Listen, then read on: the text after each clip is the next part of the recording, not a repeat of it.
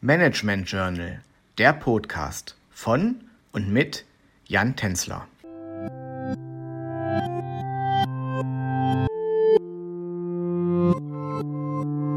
Herzlich willkommen zu unserer siebten Folge des Podcasts Innovationsmanagement. Heute wollen wir uns genauer mit radikalen, inkrementellen und disruptiven Innovationen beschäftigen.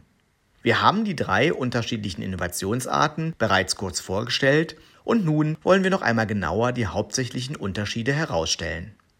Inkrementelle Innovationen zeichnen sich dadurch aus, dass es um eine ständige Weiterentwicklung eines Produktes oder eine Dienstleistung geht, ohne dass sich die Eigenschaft gravierend ändert.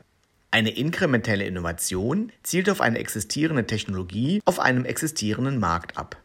Als Beispiel eignet sich hierbei sehr gut das Smartphone, da Innovationen beim Smartphone oftmals nur die Aktualisierung der Hardware oder eine Anpassung des Designs betreffen.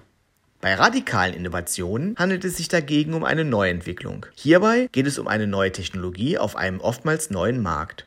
Ein Beispiel für eine radikale Innovation stellt die Erfindung des iPhones dar, eine bis dahin noch nicht dagewesene Form des Handys. Bei einer disruptiven Innovation handelt es sich schließlich um eine Innovation mit weitreichenden Änderungen. Hierbei handelt es sich in den meisten Fällen um ein vollkommen neues Produkt oder eine Dienstleistung. Bei disruptiven Innovationen geht es zumeist um neue Technologien auf existierenden Märkten. Ein Beispiel für eine disruptive Innovation stellt Amazon dar. Das Unternehmen hat mit der Internettechnologie einen digitalen Buchhandel gegründet und damit für eine Innovation im Buchhandel gesorgt.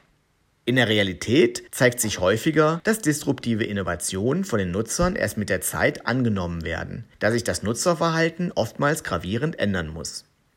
Ich hoffe, ich konnte Ihnen einen kleinen Einblick in die verschiedenen Arten von Innovationen geben.